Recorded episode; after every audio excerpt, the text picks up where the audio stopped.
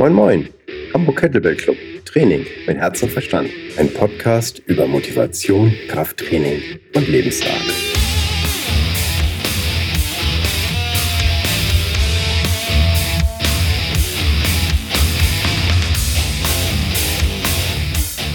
Ja, nach einiger Podcast-Abstinenz gibt es jetzt mal wieder eine Folge und zwar mit einer Trainings-FAQ. Also Frequently Asked Questions. Das heißt, in Gesprächen sowie Facebook, Twitter und Co. bekomme ich häufiger Fragen gestellt und einige beantworte ich da im Rahmen dieses Podcasts. Vielleicht kann ich auch dir damit ein kleines bisschen weiterhelfen oder zumindest dich motivieren, ein bisschen was für deinen Geist und deinen Körper zu tun. Die Kardinalsfrage Nummer 1. Sollte ich jeden Tag trainieren oder Ruhetag einlegen, wenn ich Muskelmasse aufbauen und gleichzeitig Körperfett verlieren will? Okay, das wollen wir natürlich irgendwie alle. Äh, kräftiger werden, schicker aussehen, weniger Fett auf den Rippen. Muss aber nicht unmittelbar was miteinander zu tun haben. Für Masse- und Kraftaufbau sind Ruhephasen durchaus gut und wichtig. Primär würde ich hier Wert auf eine gute Portion Schlaf legen, denn das ist die Zeit, in der sich dein Körper tunt und sich selber repariert. Wenn du hart trainierst und wandelst nur einen Bruchteil deiner Anstrengungen in echt messbare Resultate um, dann liegt das wahrscheinlich, dass du zu wenig Schlaf hast oder qualitativ guten Schlaf. Ruhetage brauchst du nur, wenn du sehr hart an deine Grenzen gehst und eine Nacht Schlaf einfach nicht ausreicht, um am nächsten Tag wieder trainingsbereit zu sein. Daher gibt es eben halt auch die Split-Routinen im Bodybuilding. Also wo dann eben halt ein Tag eben halt nur Beine gemacht wird, ein anderer Tag ist dann eben halt Schulter und Brust dran und so weiter und so weiter. Mit der Kettlebell funktioniert das nicht, weil du mit jeder Kettlebell-Übung den ganzen Körper trainierst und deswegen funktioniert ein Split nicht richtig. Also selbst beim Press muss der Rest deines Körpers arbeiten, damit du dich eben halt überhaupt stabilisieren kannst und fest genug hältst. Wenn du Masse aufbauen und Fett verlieren willst, spielt Ernährung eine wichtige Rolle. Das ist eigentlich sogar noch wichtiger als die Trainingstage, wie häufig du trainierst. Ob du jetzt täglich trainierst oder nur einige Tage die Woche, ähm, das ist beides möglich. Aber generell musst du einfach weniger essen, als du verbrauchst. Wenn du trainierst, musst du deinem Körper geben, was er braucht, damit er sich eben halt reparieren kann. Daher bevorzuge ich abends nach einem harten Training immer meine Hauptmahlzeit und äh, dann eben halt wenn es geht, früh ins Bett, was natürlich auch mit Familie nicht unbedingt immer einfach ist. Krafttraining ist insofern ganz wichtig, wenn du schon weniger isst, als du verbrauchst, dass dein Körper eben halt merkt, okay, ich muss arbeiten und daher weniger Muskelmasse abgebaut wird. Oft ist es so, dass es auch echt einfacher zu sein scheint, Kraft aufzubauen als wirklich Muskelmasse. Also Kraftaufbau funktioniert bei mir zum Beispiel immer ziemlich gut aber Muskelmasse aufbauen eher weniger. Jetzt sagen auch einige, Mensch, Frank, du bist doch ein relativ stabiles Kerlchen. Ja, ich mache das aber auch schon echt ein paar Jahre. Gut essen, viel Krafttraining, also dann kommt irgendwann auch die Masse sozusagen so ein bisschen nach. Wenn du nur Fett aufbauen willst, ist das einfacher als Fett abbauen und gleichzeitig Muskelmasse abbauen. Und dafür ist es dann eben halt auch wichtig, genau Buch zu führen. Das Gewicht selber alleine ist nicht unbedingt ein guter Indikator dafür, ob du jetzt wirklich viel Fett verloren hast weil oft ist das so, das Fett, was du abnimmst, äh, wird dann erstmal provisorisch erstmal mit Wasser aufgefüllt und dann hast du das Gefühl, oh, ich mache und ich tue und äh, da tut sich gar nichts an der Waage und das liegt dann eben halt daran, dass Wasser eingelagert wird, ähm, hast du davon eben halt, wenn du nur nach Waage gehst, nicht so viel. Wenn du genau Buch führst, was du eben halt isst und was du trainiert hast, dann lässt man sich nicht ganz so schnell irritieren, weil dann weißt du, okay, das und das habe ich gemacht, das verbraucht ungefähr so und so viel Kalorien, das und das habe ich gegessen. Das heißt, auch wenn die Waage jetzt ein bisschen mehr anzeigt, äh, muss das eigentlich mehr eine Wassereinlagerung sein. Dann macht man sich nicht so irre. Kurz gesagt kannst du sagen, dass 9000 Kalorien ungefähr ein Kilo Fett entsprechen. Und du solltest das eben halt so anlegen, dass du diese Ernährungsform so auch durchhalten kannst. Nicht radikal wahnsinnig viel ja, sage ich mal, nichts fressen, viel arbeiten und dann irgendwann zusammenbrechen und äh, das bringt dir nicht. Du willst ja wahrscheinlich Fett verlieren und Muskelmasse aufbauen, um dich besser zu fühlen. Und wenn du dich einfach krank und kraftlos fühlst, dann bist du übers Ziel hinausgeschossen. Also das, das, das hilft dir dann eben halt nicht. Schlank sein heißt nicht automatisch, dass du glücklicher und gesünder bist. Also es muss im richtigen Maße sein. Hm? Das heißt, auch wenn du zu wenig Fett hast, dann sind die meisten Leute auch anfälliger für Krankheiten und so weiter. Also ich sag mal jetzt so, ein, so einen gesunden Körperfettanteil, sag ich mal, von, von, von, von 16 bis 10 Prozent, irgendwas in der Richtung. Das ist durchaus anzustreben. Und damit siehst du auch definitiv sportlich aus. Da macht dir mal keine Sorgen. Und ich sag mal, so ein Körperfettanteil von, von, von 16 Prozent, das ist durchaus realistisch. Das kann eigentlich jeder schaffen. Vorausgesetzt, er sagt sich jetzt nicht, ich muss das jetzt nächste Woche erreicht haben, sondern wenn er sich sagt, dann okay, ähm, ich gehe das mal jetzt irgendwie über ein Jahr an oder sowas, dann geht das eben halt locker. Ich habe das selber gesehen. Im März war ich fast auf 105 Kilo und drei Monate später habe ich dann ähm, doch einiges abgenommen. Da war ich dann eben halt sogar teilweise bis auf 87 Kilo runter. Das war insofern ganz cool, habe aber gemerkt, ich habe so ein bisschen an Kraft verloren, habe dann eben halt die Nahrungszufuhr wieder leicht erhöht, äh, fühle mich jetzt wieder sehr, sehr kräftig, sehr, sehr gut, ähm, liege jetzt bei 90 Kilo, mal eben halt ein bisschen unter 90 Kilo, mal 91 Kilo und fühle mich damit eh so blendend. Also das ist so, macht mehr eure, ja, wie soll ich, wie euch fühlt. Das ist eigentlich wichtiger als das, was die Waage anzeigt. Ne? Und euer Spiegelbild sollte euch gefallen. Und wenn ihr euch wohlfühlt, Spiegelbild auch halbwegs passt, ne, dann äh, genießen. Das heißt aber nicht, dass es dann eben halt äh, äh Futterpforten frei auf und äh, alles wieder reinstopfen, sondern das muss dann eben halt auch in, in Maßen laufen. Bei mir bedeutet das zum Beispiel auch, dass ich mir eben halt immer noch Notizen machen muss, was ich esse, damit ich einfach nicht zu viel esse. Also ich bin so, so eine, so eine Dackelmentalität, wenn es da ist, dann esse ich es auf. Und das äh, führt eben halt nicht direkt zum Sixpack, ne? Das führt mehr zu, zu einer Tonnenform. Und äh, die hat sich als sexy noch nicht durchgesetzt und echt ganz bitter. Ähm, ich habe festgestellt, bei vielen Mobilitätsgeschichten und so weiter, also mit ein bisschen weniger Sparte, kannst du dich einfach besser bewegen. Ne? Und ähm, je besser du dich bewegen kannst, desto mehr Kraft hast du eigentlich auch. Also das ist, ähm, ähm, ja, es ist hart, aber weniger Plauze ist besser sich bewegen können. Besser bewegen können ist mehr Kraft haben. Also insofern ähm, hängt das auch ein bisschen miteinander zu tun. Okay, der Mensch ist ein Gewohnheitstier wenn das für dich eine Zeit lang gut läuft, wenn du täglich trainierst, dann kann das auch sein, dass es irgendwann trotzdem ein bisschen stagniert. Das heißt, alle sechs, acht Wochen solltest du immer überlegen, ob du dein Training irgendwie anpasst. Dass du sagst, okay, ich trainiere jetzt nur ähm, drei schwerere Tage die Woche, dass du einfach mal ausprobierst und dann eben halt ein bisschen umstellst. Also wir gewöhnen uns ziemlich an alles und wenn es so eine One-Fits-All-Lösung geben würde, dann würden das alle machen.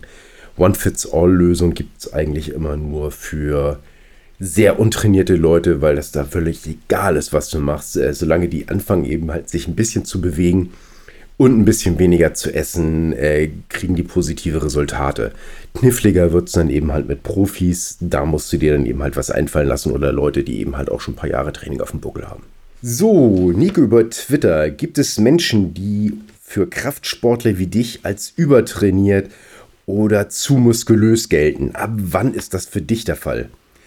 Nö, Nico, ist mir total Wumpe. Jeder muss mit sich selber glücklich sein. Ich habe echt Kolosse erlebt, ähm, die sahen beängstigend aus, waren riesig und wenn du die nett angesprochen hast, dann waren die nett, fröhlich, höflich, lustig. Ähm, und andere Leute, die habe ich eben halt erlebt, die sahen eben halt wirklich schön aus, äh, sehr stylisch und die haben nur schlechte Laune verbreitet. Sowas von auf sich bezogen. Nein, jeder muss mit sich selber glücklich sein. Äh, jeder sollte das machen, was ihm Spaß macht. Und der eine sieht halt so aus und der andere sieht auch so aus. Wenn ich die Wahl habe zwischen einem äh, äh, Muskelkoloss, der fröhlich ist und ein Muskelkoloss, der nur schlechte Laune und Aggressivität äh, verbreitet, dann nehme ich lieber den fröhlichen Muskelkoloss und äh, genauso ist das äh, mit der super schlanken Person. Da nehme ich dann eben halt auch lieber die fröhliche und, und, und wenn das ein dicker, fröhlicher Mensch ist, dann mag ich den halt auch. Also nein, das ist, ähm, das ist nicht so wichtig. Chris fragt über Facebook. Und mich würde vor allem mal interessieren, wie du es von deiner nie wieder Kraftsport-Verletzungssituation zu deiner jetzigen Form geschafft hast. Insbesondere natürlich die Anfänge und Wendepunkte und was die größten Hebel auf dem Weg waren. Ja, der, der, der größte Hebel war einfach weniger dumm sein, nachdenken, bevor man was macht. Also das war für mich brandneu, ich hoffe für euch nicht. Dann erst wurde ich mir bewusst, dass ich qualitativ ganz, ganz präzise arbeiten muss und eben halt nur an den Schmerz ran trainieren darf, aber nicht in den Schmerz rein. Soll heißen, die Bewegung an sich, die darf nicht wehtun. Wenn es anstrengend und unbequem ist, das egal, dann kannst du weitermachen. Aber so wie es anfängt, weh zu tun, aufhören. Dann in Ruhe überprüfen, ob du überhaupt noch präzise genug arbeitest. Einfach ohne Gewicht, dann mit leichtem Gewicht, wenn das schmerzfrei ist. Gut, dann kannst du noch mal das normale Gewicht probieren und dann kannst du eben halt noch, sage ich mal, den Satz zu Ende äh, trainieren, aber eben halt besonders noch mal auf die Form achten, dass das qualitativ wirklich gut ist. Und wenn sich das immer noch komisch anfühlt, stoppen. Also qualitativ gute Bewegungen sind dein bester Verletzungsschutz, den du haben kannst. Ansonsten ist Bewegung Heilung.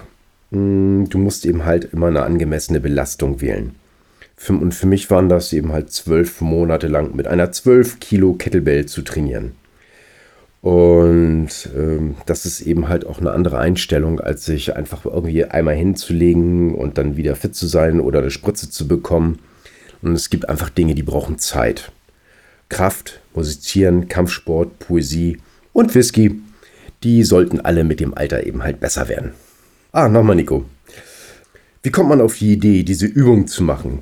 Telefonbuch zerreißen, Hufeisen biegen, fette Steine heben. Ja, nach dem Kettlebell-Training bin ich auch mit Leuten in Berührung gekommen, also ja, über, über Facebook und mal geguckt, was die so machen. Also bei Jeffries, Logan Christopher, Mike Gillette, David Whitley, Eric Moss. Und ich habe gesehen, was die eben halt so alles machen. Und ich war davon total fasziniert. Und dann habe ich mich irgendwann gefragt, so, hm, ich frage mich, ob ich das auch kann. Und ich glaube, ich habe mit dem Nagelverbiegen angefangen und als es geklappt hat, habe ich mir so nach und nach eben halt mehr zugetraut. Und letztes Jahr, das war die beste Entscheidung, die ich in der Richtung gefällt habe. Da habe ich mir einen Mentor gesucht. Und zwar Chris Ryder. Und der hat sich meine angenommen und seitdem sind meine Fähigkeiten also wirklich explodiert. Also deswegen, ähm, wer den Podcast hört, wird das nicht zum ersten Mal hören. Sucht euch einen Trainer, lasst euch das richtig beibringen. Ähm, es geht einfach schneller. Ihr habt nur eine, also wir alle haben nur eine begrenzte Zeit auf dieser Welt. Und wenn ihr das können wollt und lernen wollt, dann geht zu jemandem hin, der euch das beibringen kann. Gebt euch Mühe, das geht einfach schneller, als es alles selber rausfinden. Ich sage nicht, dass es nicht selber möglich ist, aber ich sage, es geht einfach schneller, wenn ihr einen guten Lehrer habt. 10.000 Sphinx Challenge. Die Kettlebell vergrößern oder die Kraftübung erleichtern? Äh, ging trotzdem alles sehr gut. Kugel vielleicht noch etwas größer wählen oder lieber leichtere Kettlebell und mehr Leistung in den Begleitübungen? Tja, hm generelle äh, Frage eben halt, kommt drauf an, ähm, wie du das angehst. Bei mir ist die Hauptübung bei der 10.000 Swing Challenge der Swing und der Rest läuft einfach mit. Ähm, hat bei mir keine besondere Priorität. Mir reicht das einfach, meinen normalen Level zu halten. Ich muss in den Begleitübungen nicht stärker werden. Mhm. Dafür versuche ich die Sphinx eben halt so schwer zu machen, wie sie nur irgendwie gehen. Tut natürlich weh an den Händen und bin auch sehr aus der Puste. Aber es ist eben halt aber auch total legitim, die Kettlebell eben halt nicht zu vergrößern und sich dann eben halt auf schwere Begleitübungen zu stürzen. Also wenn du jetzt äh, nicht, sage ich mal, die nächstgrößere Kettlebell-Größe da hast und sagst dir, naja, okay, äh, ich hätte höchstens zwei größer, das ist mir jetzt zu viel, ähm, dann macht es eben halt Sinn, dann eben halt mehr in die Begleitübung zu stecken. Ne? Gerade beim Anfang denke ich aber mal, es ist total okay, wenn du jetzt nicht äh, dich total kaputt machst in der Challenge, sondern die einfach mal durchziehst, dann hast du Erfahrungswerte gesammelt und dann, wenn du das nächste Mal die Challenge angehst, dann weißt du, wie es besser geht. Ich denke mal, der Trainingseffekt wird einfach größer sein, je schwerer die Kettlebell ist und je besser die Form dabei trotzdem noch bleibt. Naja, weil man danach eben halt immer so einen derben Hunger hat bei der Challenge, neige ich dazu, das auf die Weihnachtszeit zu verlegen, weil da wird eh immer ein bisschen viel gegessen. okay, ich habe im oberen Rücken eventuell einen Nerv eingeklemmt. Hast du eine Idee, was ich machen kann? Hm. Ja, wärmen, wandern und wenn es nach einem Tag nicht besser geht, ab zum Arzt. Ähm, der Grund ist, wenn die Muskeln warm gehalten werden, können die sich äh, auch leichter wieder loslassen und lösen und dann kann der Wirbel eben halt bei einer leichten Bewegung leichter wieder in die richtige Position zurückspringen. Ähm, das heißt natürlich nur, wenn du Glück hast. Also ich habe das öfters mal gehabt, dass nach einfachen Spazierengehen dass es dann besser wurde und dann nach dem Spazierengehen habe ich mich besser gefühlt und dann habe ich eben halt im Anschluss noch ein paar sehr leichte Mobility-Übungen gemacht, so leicht angetestet nur. Danach ging es dann öfters wieder richtig gut und das prima. Aber an einigen Tagen hat das eben halt auch nicht geklappt und dann habe ich mir eben halt einen Termin geholt beim Physiotherapeuten meines Vertrauens. Ähm, den könnt ihr übrigens im Podcast Nummer 12 nochmal hören. Wie starte ich mit dem Stonelifting? Ja, am besten mit schweren Sandsäcken heben. Loaded Carries sind sowieso nochmal ein guter Weg, seine Leistungsfähigkeit zu erhöhen. Also insofern ist ein Sandsack dafür immer toll. Und wenn das eben halt mehr in Richtung Stonelifting gehen soll, dann musst du den Sandsack fester schnüren, sodass er eben halt hart wird und nicht so rumschlabbert. Ähm, wenn der nämlich so ganz, ja, wie soll ich sagen, locker ist, der Sand, im Sandsack, dann ist das wie so eine schlafende Katze. Das ist ganz fürchterlich zu heben. Und wenn du den Sandsack hebst, dann eben halt wie beim Rudern Kreuzheben, hochziehen und dann platzierst du den auf die Knie. Und dabei gehst du eben halt in die tiefe Hocke und kannst dann eben halt den Sandsack nochmal so richtig fest umgreifen, richtig lieb haben und dann stehst du mit denen einfach auf. Und wenn du mit dem Ganzen ein bisschen mehr Schwung geben kannst, dann kriegst du den Sandsack eben halt auch dabei gleich auf die Schulter buxiert. Und ich rate dir auf jeden Fall mit leichten Sandsäcken anzufangen und äh, das erstmal richtig zu lernen damit. Und ähm, naja, also Steine sind eben halt gefährlicher und so eine Fehleinschätzung, äh, die könnte dann eben halt schon schwerwiegende Folgen haben. Also wenn dir ein Sandsack auf den Fuß fällt, dann ist das vielleicht nicht toll. Aber so ein Stein, der macht dann eben halt auch richtig Aua. Das heißt, lieber erstmal eben halt ein bisschen sinnig anfangen. Übertrainiert, Tennisarm. Was tun, um langsam aber dennoch wieder fit zu werden?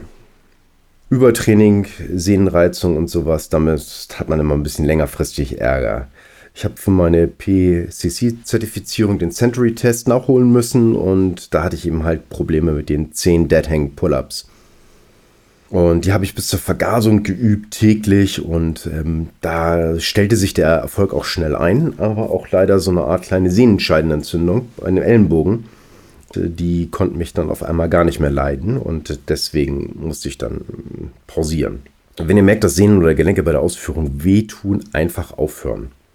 Entweder ist eure Technik nicht gut genug oder hat aufgrund von der Erschöpfung nachgelassen oder eure Sehnen das ist wahrscheinlicher, sind der Belastung einfach noch nicht gewachsen.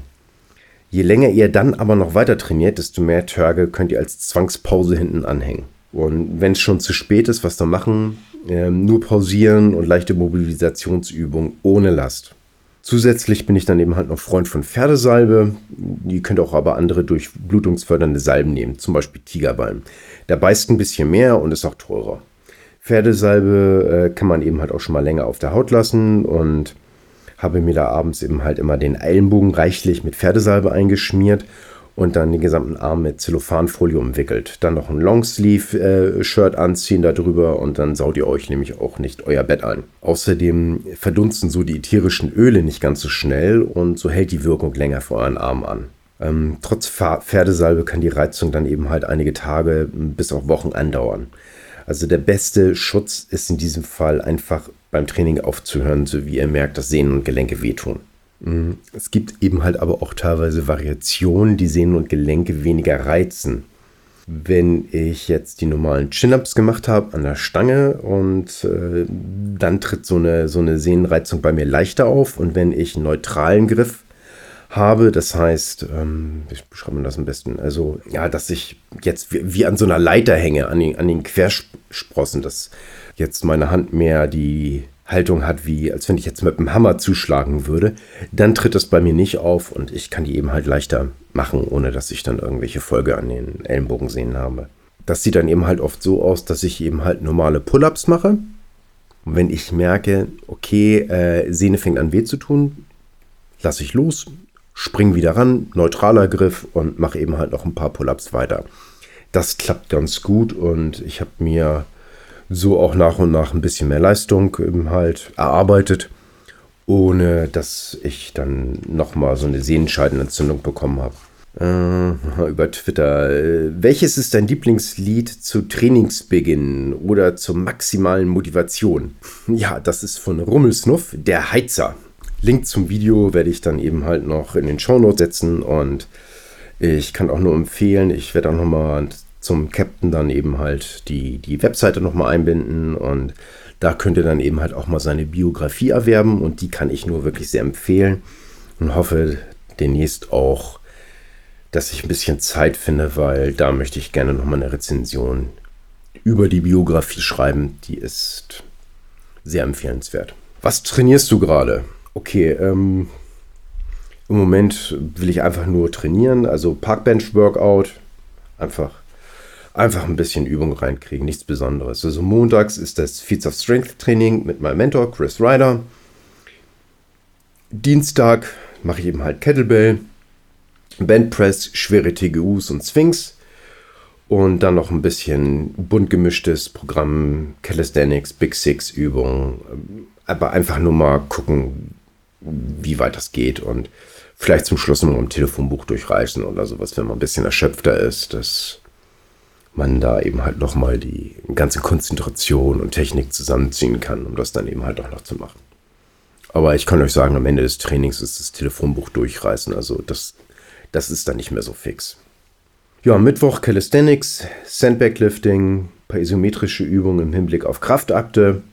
Donnerstag ganz bisschen Stonelifting und Dinny Stone Training. Das äh, läuft bei mir im Büro sozusagen ab. Ähm, die Dinny Stones Trainer habe ich im Büro stehen. Und danach geht es dann also auch gleich los zum Training. Also Donnerstag ist es ein relativ kleines Programm. Freitag, je nachdem, was, was, was gerade da ist, ähm, kann auch mal Ruhe sein. Samstag ein bisschen Kettlebell-Training und dann eben halt noch ein bisschen Heavy Press dabei. Und Sonntag ist eigentlich so ein mehr Ruhetag und ich mache morgens immer fünf bis zehn Mobi Minuten Mobility Flows und am Sonntag weite ich das ein bisschen aus, einfach so auf, ich sag mal maximal 60 Minuten. Also kann aber auch echt deutlich weniger sein. An ein, zwei Tagen die Woche gehe ich dann mit einer 10 Kilo Gewichtsweste und einem 25 Kilo Rucksack dann Treppen steigen. Das ist ins Nachbargebäude. Die Leute äh, kennen mich da mittlerweile schon. Also um Stock, zwölf Stockwerke rauf und runter. Und ich gucke dann eben halt, dass ich so häufig wie ich kann mit, der, mit 35 Kilo Last hoch und runter gehe. Und das ist eben halt immer eine gute Zeit, um einfach mal Podcasts zu hören oder ein Audiobook oder so. Und, und äh, genieße ich das in gewissem Sinne auch, wenn ich da hoch und runter hechel. Zum Abschluss, ähm, wenn du Fragen hast zum Thema Training, Motivation, Kettlebell, Calisthenics, Atmung, Stonelifting, Kraftakte, also Feats of Strength, schreib mir doch einfach eine Mail an podcast at hamburgkettlebellclub.de oder nehme über Facebook, Google Plus und Twitter Kontakt auf. Stell einfach deine Fragen und vielleicht kann ich das ja in einem der nächsten Podcasts beantworten. Kennst du jemanden, den ich unbedingt mal zu einem Interview mal einladen sollte, dann ähm, sag mir, wer das ist und stell mich doch gegebenenfalls der Dame oder dem Herrn einmal vor. Hat dir der Podcast gefallen, dann klicke doch gerne mal auf den Like-Button und teile die Folge mit deinen Freunden. Eine positive Rezession von dir auf iTunes würde uns unglaublich weiterhelfen.